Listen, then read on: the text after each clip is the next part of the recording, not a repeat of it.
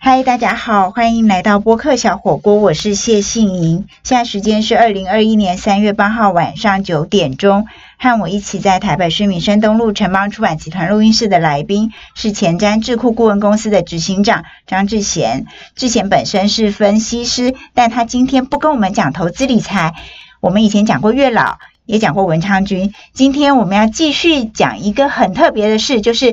霹雳说历史古迹为什么叫霹雳呢？因为张志贤有个外号就叫霹雳。嗨，霹雳，我们跟大家打声招呼吧。啊、各位播客小火锅的听众朋友们，大家好，我是霹雳，然后我姓张，所以我叫霹雳人称张霹雳张。好哦，霹雳张，我们今天要讲的历史古迹的小故事，首先我们要去哪里呢？我知道你有一个很爱很爱的历史古迹，就是北京故宫。我们从这里讲起吧。是，呃，其实，在二零二零年啊、就去年，北京故宫有一个很大的活动，就是它建成六百年。嗯好、那当然是不幸碰到疫情，我本来是要去看的。嗯，好，养心殿经过修复，去年十月会开放。嗯，养心殿就是每次乾隆在乾隆呃把皇妹帝，在把妹的地方都没有在批奏折哦，嗯没 有。好，那北京故宫我们都叫它什么？明故宫，它因为是其实明是朝盖的，明朝盖的。嗯那是谁盖的呢？是朱元璋吗？？朱元璋不是，不是，对，因朱元为璋因为是草包，不是朱元璋，他也有一个故宫，可是是在南京。南京。嗯好，那后来他的儿子叫 Judy 啊，朱棣， 朱棣是因为他是篡位的嘛，嗯，所以他就不想在原来那个地方的皇宫里面办公，所以他就跑到北方的北京城，嗯然后去盖了这个明故宫。那当然后来就叫做这个紫禁紫禁城城。我今天要讲的呢，就是也是平常大家比较没有关注的哈，因为平常大家比较知道的事情，其实你去 Google 就知道了。嗯哼那在那个屋脊上啊，嗯有很多的小兽。我们平常远远看哦，这个肉眼看就一一个一个小小的啊、嗯其实，在去年北京故宫六百年的时候，这个大展特展哦，嗯哼，它的第一个活动就是把这些小兽啊，请到地面上来，让民众们来参观，嗯到底生的是什么样子哦，嗯这是非常有趣哦。然后呢，还有就是说它的数量到底是怎么算的？嗯，我想先问一下说，这些屋脊上为什么要有这些小兽啊？是要美观，还是要作为建筑的装饰，还是说避雷针啊？还是到底是为什么要做这些小兽呢？是你要想第一个啊，就是这是六百年前的工匠设计的啊，嗯在古代工匠基本上都比较没有留名，我们我们现在可以称他们是呃古代的建筑设计师啊。嗯它其实这个小兽的设计啊，也是蛮有意思的，因为在中国古代的建筑物啊，大部分都是木头做的，这个建筑物的上面都是瓦片嘛，所以木头它需要去承载这个瓦片的这个重量啊。那你看看我我们的这个屋顶都是斜斜的嘛，对，所以这个瓦片其实是是不小心就会滑下来。所以在这嗯个应该是屋檐瓦片的末端，它叫做粘脚，啊、嗯这边就做了一些瓦钉来固定住。嗯可是瓦钉呢不好看啊，那就把它美化成各种动物的一个形象。哦去把它固定住。嗯那像屋顶正上方这些，就是有一个重量把它压住。嗯哼好，它有吃鸡的功能嘛？嗯还有一个抑郁的功能，比如说像有时候有些屋顶会有什么叫做鳌鱼，嗯好，或是吃吻，这些呢都是会喷水的。嗯哼，那为什么喷水有什么意思啊？因为中国古建筑大部分都是木造的，嗯，很容易起火。所以是呃灭火器的概念。对，洒但水是但器是是抑郁，它没有真 的，它没有真的喷水啊、嗯所以这就是中国式的古建筑的有智慧，有意思的地方啊，嗯让你嗯去玩味啊。嗯对，那第一只啊叫做仙人骑凤，嗯其实你远远看哦，那只凤很像一只鸡呀、嗯，所以有人也讲说是骑鸡仙人骑鸡。其实我比较喜欢仙人骑鸡，因为骑鸡很像 miracle 那个骑鸡。嗯那骑鸡的这个人啊，据说是这个姜子牙的小舅子，嗯因为这小舅子没什么能力，嗯，他希望能够攀附的在这个姐夫的身边，能够希望能够飞黄腾达。嗯，好，所以 姜子牙就把这个呃小柚子的化身设计成这个仙人奇迹的样子，让它放在第一屋个脊上，屋脊上的第一个，嗯就是说你再爬太快，你是不小心你会掉下去。嗯，嗯这非常有趣。但是这个仙人奇迹，它虽然放在第一位啊，可是，在算这个呃小兽规格等级的时候，它嗯并不列入计算。为什么？呃，这就是他们的一个呃算法。嗯对，因为在中国古代都是呃用奇数嗯，一三五七九，可是当你去算这个呃屋脊上的小兽的时候，如果加了仙人奇迹啊，一般来讲最高规格，比如说皇上住的地方叫乾清宫，嗯，它其实就是皇帝是什么九五至所以尊，会有九只，所以是九只。嗯然后再加上前面的仙人奇迹就是十只，可是，一般来讲，我们就是说是有九只嗯，九只小兽，所以就是那个仙人奇迹就不不会算算在里面，对不算。嗯，好，那九，然后再来，比如说皇后娘娘住的地方，就七只，就七只，对，嗯因为她是这个呃女第性，二位，对女性呃妃子里面呢，她是最高等级，嗯那她也是七，嗯，所以其他的这个亲王啊等等就有七啊嗯五啊、等等的这个一个数字。嗯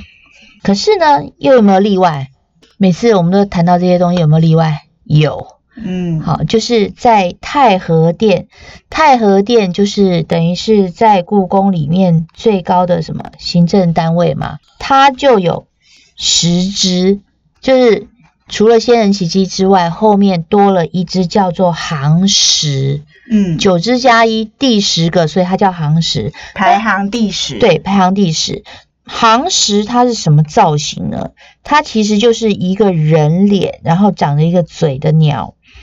有翅膀。那你想想看，这是什么？就是雷公啊！嗯嗯，雷公在《封神演义》里面，它叫做雷震子。嗯嗯，是嗯。好哦，谢谢霹雳跟我们讲到故宫屋顶上，对不起，是屋脊上的小兽，小兽还有各种数量的意思，那还有。仙人奇迹，我们以后去北京故宫有机会去的话呢，就不用只是走马看花，我们还可以抬头，不只看看天空，也看看屋脊上的小兽，它其实会有另外一些旅游跟历史古迹的趣味在里面。那么我们刚刚看了北京的故宫，那在台北也有一个故宫嘛，台北故宫。休息一下，回来继续请教霹雳，台北故宫也有一样的屋脊小兽吗？马上回来。嗨，欢迎回到播客小火锅，我是谢杏怡。今天现场的来宾是前瞻智库顾问公司的执行长张志贤，志贤也是一个历史古迹的爱好者，那他也对各种历史古迹都有非常深入独到的研究。刚才他就跟我们分享了北京故宫屋脊上的小兽，那这些小兽每一只都很有故事哦。那我们说了北京故宫，霹雳，那台北的故宫博物院也是一样嘛，就是也有九只小兽，呃不是？ 你呃，我就知道不是了。呃，就不是对，嗯因为故宫博物院当初在盖的时候啊，嗯它并不是把它当成一个威权的象征，并不是当成一个宫宫廷廷办公的啊、嗯或者是说有特别意义、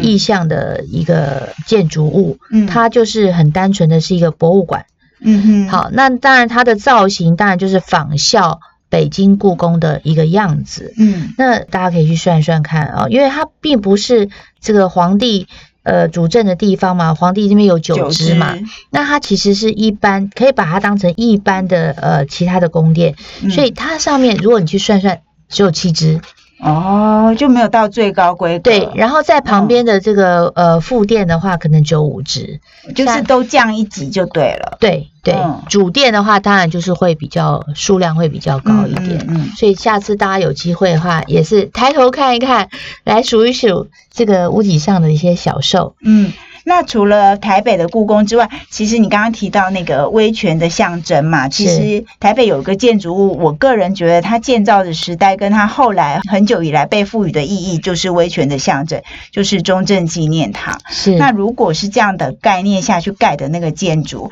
中正纪念堂上面应该也有九只小兽呀。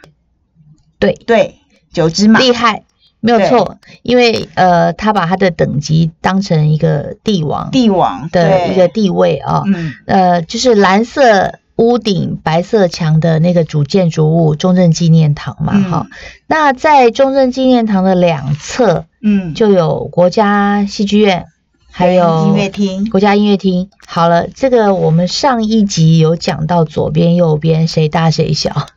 左边大， 左边大小，右边小。好，所以下次呢，您去那边看的时候，那左边大，左边是国家戏剧院，就是以从中正纪念堂的这个阶梯。上面看出往那个呃自由广场的那个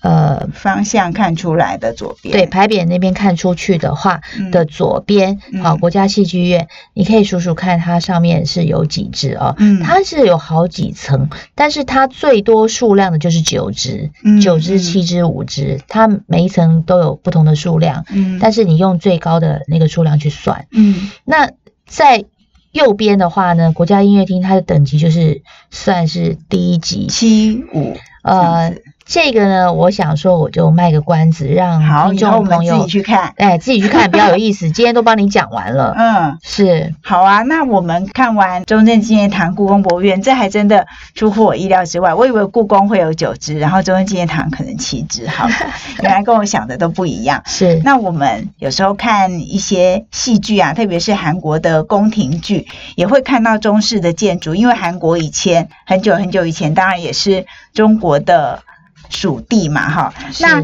韩国也有很多的宫廷啊、宫殿，他们那些小兽，他们也是九只吗？呃，就是说他们的主店也是九只嘛？一定不是，一定不是，因为它在那个时代呢，它就是我们的藩属国，所以它的等级就比较低。所以我们讲说，呃，小兽的数量就代表了这个宫殿，甚至这个宫殿的主人嗯他的地位。好、嗯所以呢，我在二零一八年啊，到了韩国五个宫殿，我去了三个。嗯我都把那个小兽数了，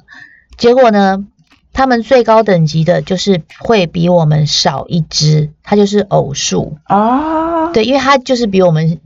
低一级，嗯嗯第一个，阶级。但是呢，它的一些宫殿的名称啊，嗯都是源自于我们北京故宫嗯的名称，比如说，呃，最明显的就是皇后娘娘，好，皇后娘娘每次呢就是说什么殿的主人嘛，在嗯韩剧里面，嗯那皇后娘娘就叫做交泰殿的主人。嗯，好，所以北京故宫里面呢，乾清宫是皇上住的地方嘛，然后这个还有坤宁宫，然后还有一个叫交泰殿，哦，，对，所以在它韩保剧留了名字，但是那个兽就真的少一只，少一只，对，嗯因为呃，您看那个韩剧啊，韩国古代很多现在演的，他的那个服饰都是什么，跟我们明朝的服饰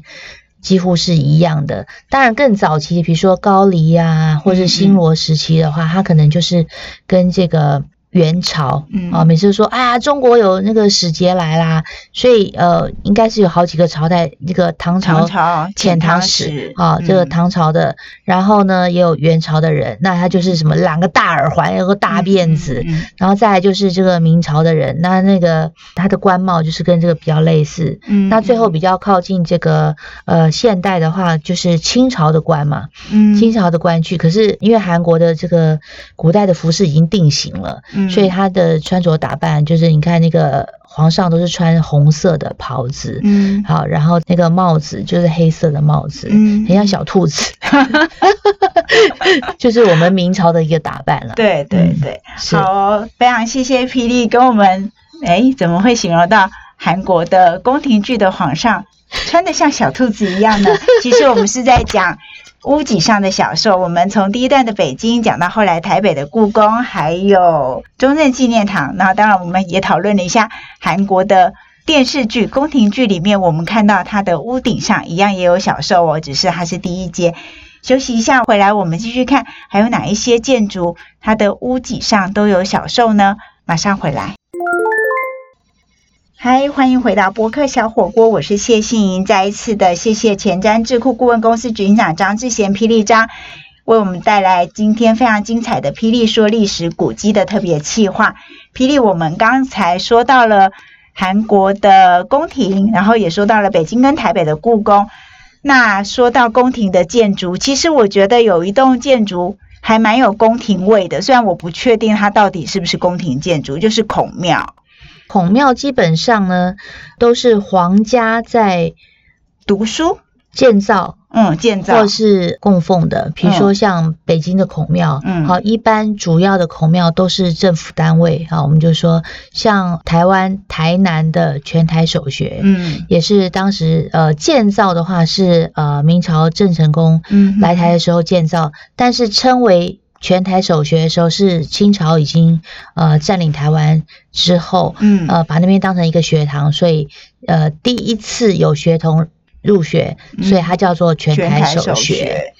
所以它的呃这个外形啊。嗯，你会觉得，哎，这个屋顶、屋瓦、都是也是明黄色的嘛？对对好，对所以基本上你就会觉得说，哎，好像是跟宫廷宫廷建筑有点类似。对，所以它也会屋脊上也有小兽嘛。呃，它有小兽，但是规格是不同的啊、因为我们刚刚因为没有画面，所以我们就没有每一只小兽都把它的名字念出来啊、嗯基本上都是一些神兽，比如说呃有天马，就是在天天空中最厉害的嗯啊、比如说嗯也有海里的最厉害的嗯啊、也有这个狮子啊。嗯啊，老虎也都是这个陆地上的最厉害的嘛，哈、嗯可是，在孔庙上面呢，完全都不是这几个类型的小兽。嗯不晓得大家有没有去过台北的孔庙？嗯，那、就 是每年教师节都会跳八一舞的地方。对 祭孔大典，对对对，台北的孔庙呢，你进去看到呢，它其实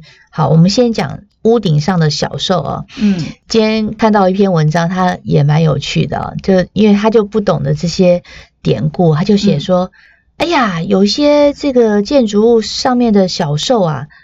都乱七八糟啊，嗯都没有照着这个我们刚刚讲故宫上面的这样的规格，嗯好，或是这个的造型，孔庙上面居然都是鸟哎、好，然后我就嗯觉得很可爱，好。好，但是很可爱 当你知道这些典故之后呢，你就不会奇怪了哈。嗯就是上面为什么有鸟？它其实是有七十二只枭鸟，枭鸟就是那种 owl，就是猫头鹰对，凶狠的猫头鹰。猫头鹰其实在晚上是非常凶狠的哈。嗯但它甚至可以把人的这个肉啊都咬掉。嗯，那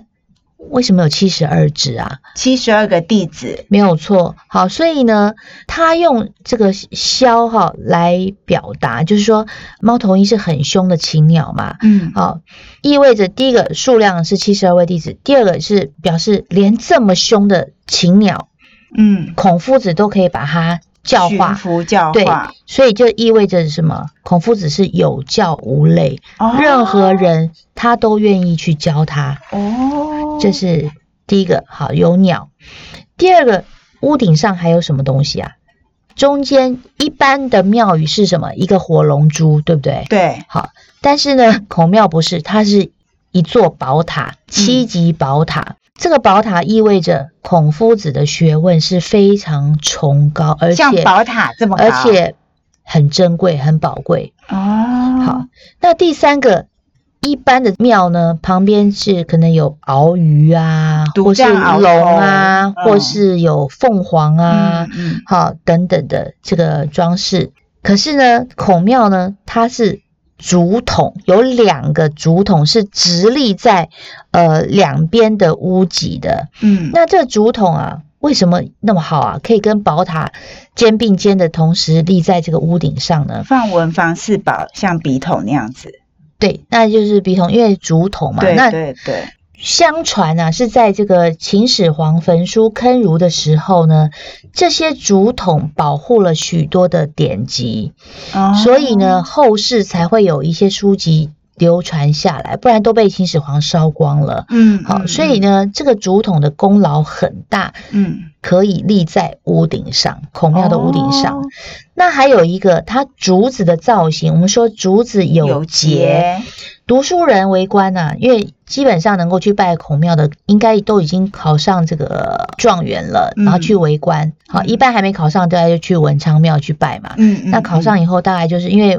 我们说孔庙是这个皇家在供奉的嘛，哈、嗯，所以呢，去的话基本上都是呃做官的人了。那读书人为官呢，应该记住自己的节操吧，嗯嗯，为民所苦哦，啊。好，所以我我是觉得啦，呃呃，很多国家啦，哈，当然包括我们自己的政府官员，应该好好去反省一下。嗯好，没事去孔庙走走看看，好去反省一下自己。然后也要知道那个竹筒有节那个道理是在哪里。没有错。嗯，那可能很多人也是不晓得，去拜了孔庙，你也不晓得那些典故嘛。对。好，那但是他今天听了你说故事就知道了 呀。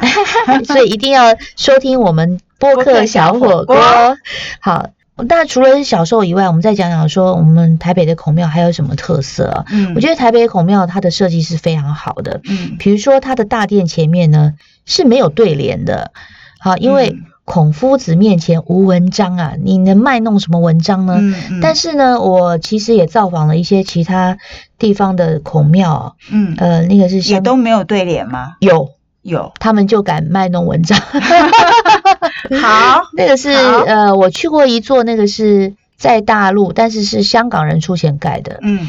对他，他前面就对对写了一大堆字。嗯好，那我就会心了一笑，我就觉得还是我们台湾的设计好。嗯，好，然后再来呢，就是大家晓得孔庙其实有很高的墙，叫做万仞宫墙，嗯，在我们的台北的孔庙上面有写万仞宫墙，嗯它没有动，所以你要一直走走走走到那个孔庙的入口才能进去。嗯但是万仞宫墙，第一个它的意思是说，孔夫子的学问啊，就像这个墙一样高，是没有办法超越的，没办法爬墙过去的。嗯，但是有没有例外？有，就是如果当地的有学子呢中了状元，嗯就可以把这个墙打一个洞嗯穿过去。那穿过去的时候，其实就是以台北孔庙的设计，它是没有打洞啦，嗯，可是是未来如果要打洞的话，就是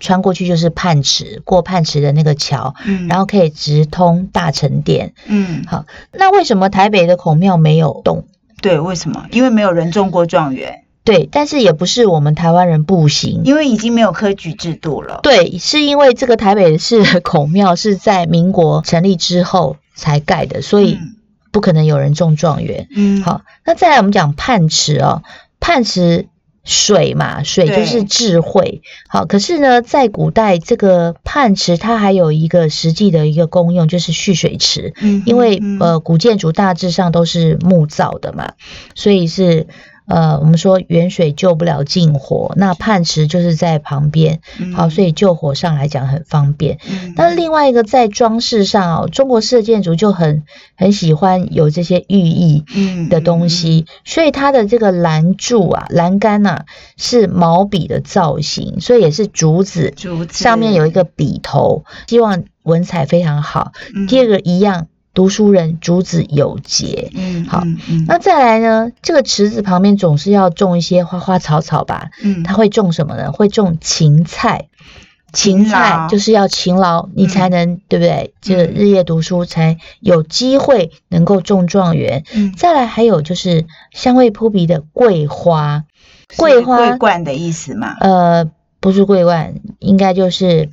贵贵气，贵气，对，嗯折桂嗯就是能够走入仕途。嗯，好、所以呢，也是勉励一般的学子，又要嗯勤劳，嗯然后才能迈向这个仕途。那有芹菜跟桂花，那以前我们就是要种功名利禄，也要很聪明，然后拜拜求文昌君的时候都会对拜葱。那他们有种葱吗？他们是没有，不过以后信营开的孔庙可 以我我可以我种一来下不葱及，旁了。边那个芹菜萝卜 葱可以拜 一下，那个是文昌君的时嗯文候。昌君的时候去拜葱，但是对孔庙里面没有葱。不过我们上次在文昌君的时候也有讲过，文昌君好辛苦哦，一天到晚吃芹菜萝卜的，还有葱啊、嗯事实上，呃，也不用那么辛苦，诚心正义，然后就做好事嘛。对嗯对丁志对，文念一念，嗯哦好。那其实啊、上次漏了讲，嗯孔庙也算是文昌庙的一种。你想想看，孔夫子啊，学问那么高，对嗯呀、啊，你多去，所以呃有有的孩去子孔庙走走也是，还有买那，个文昌笔嘛，孔庙里面也有卖涂那个答案卡的那个笔， 我也我也有好二 B 几的铅笔，嗯对，我也有好几支。然后经过这个孔夫子加持之后呢，希望能够这个考试的成绩啊，能够特别的好。然后可以突飞猛进。是，好，非常谢谢霹雳张张志贤跟我们说了这么多这么有意思的古迹的小故事。今天的播客小火锅，霹雳张说历史古迹的特别企划，非常非常谢谢大家的收听，也再一次感谢前瞻智库顾问公司的执行长张志贤、霹雳张。希望各位听众听完以后呢，呃，下次造访一些古迹的时候呢，停下脚步来细细的来观察每一个细节啊，尤其是屋顶有什么小兽啊，有竹筒啊，有这个枭鸟啊等等的。对，相应该信是这蛮有些趣观的察，对，会让我们的古迹的旅行都更有意思，也更了解。哦哦，原来是这样子，非常非常谢谢霹雳张，好，拜拜，拜拜。